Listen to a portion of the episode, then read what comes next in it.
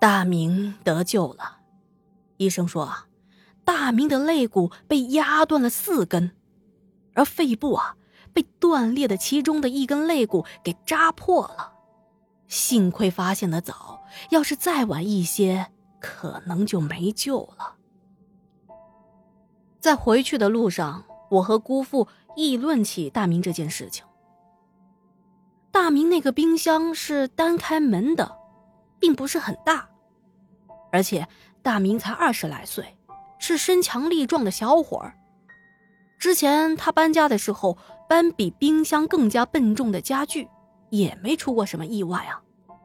再加上今天河沟上也没什么石块啊石头，路上是干干净净的，走在这么平坦安全的小河沟。不存在说硌到石头翻车的情况。那今天车上的冰箱怎么就倒下来了呢？由于大明出事的那块地方啊，正好被一个房屋给挡住了，所以我们当时也没看清楚他具体是怎么被压在冰箱下的，只是心里头啊觉得事情很是蹊跷。救了大明，大家本身还挺开心的，觉得做了善事。这毕竟嘛是救了一条人命啊。可万万没想到，姑父回家之后，当晚发起了高烧，发到了三十九度多，接近了四十度，烧得满嘴说胡话。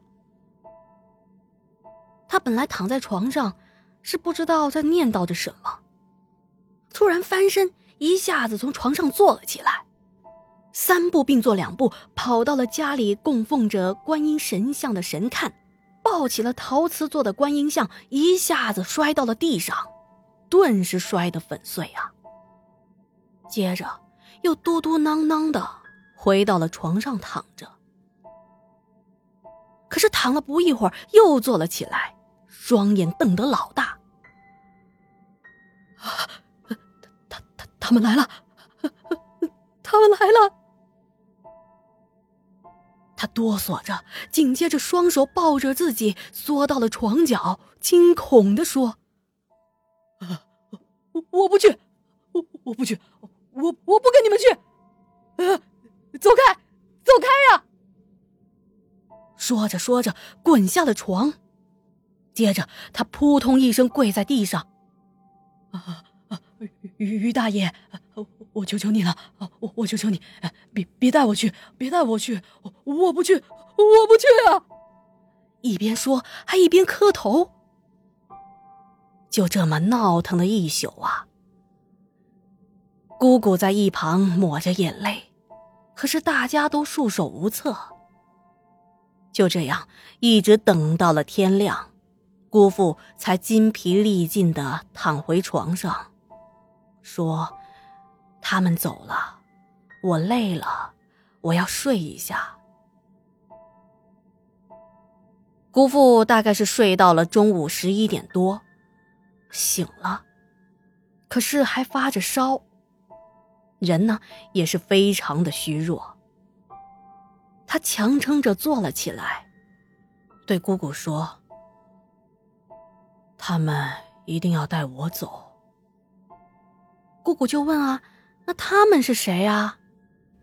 接着，姑父说出了那五个人的名字，正是那天晚上他见到的五个已经过世的村民。姑姑吓坏了，紧紧的抱着姑父。可是姑父却把姑姑给推开了。他变得很从容，好像已经看开了一切。他对姑姑说：“十二点的时候，他们会来接我的。你给我擦擦身子，换一身干净的衣裳吧。”而六神无主的姑姑不敢怠慢，就照着姑父所说的做了。姑姑还问姑父要不要吃点什么东西，饿不饿？姑父说也行。那你就给我煮点粥吧。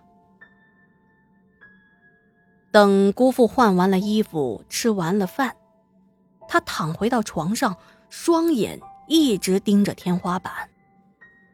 在这个期间呢，他也一直没有说话。过了一会儿，他说：“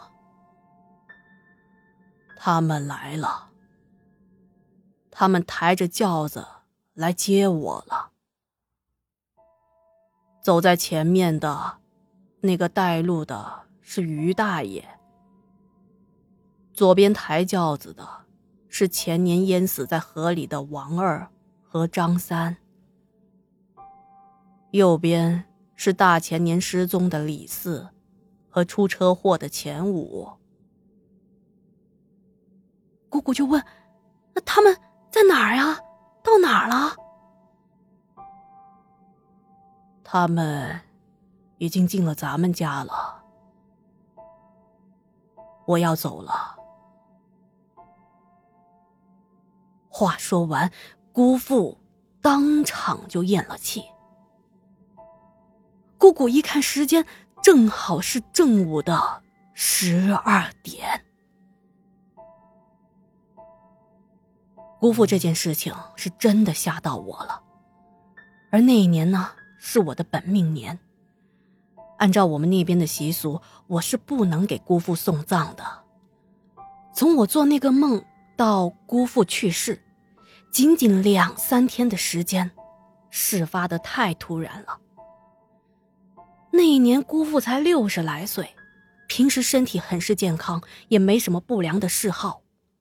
他的突然去世，对于我们来说实在是无法接受。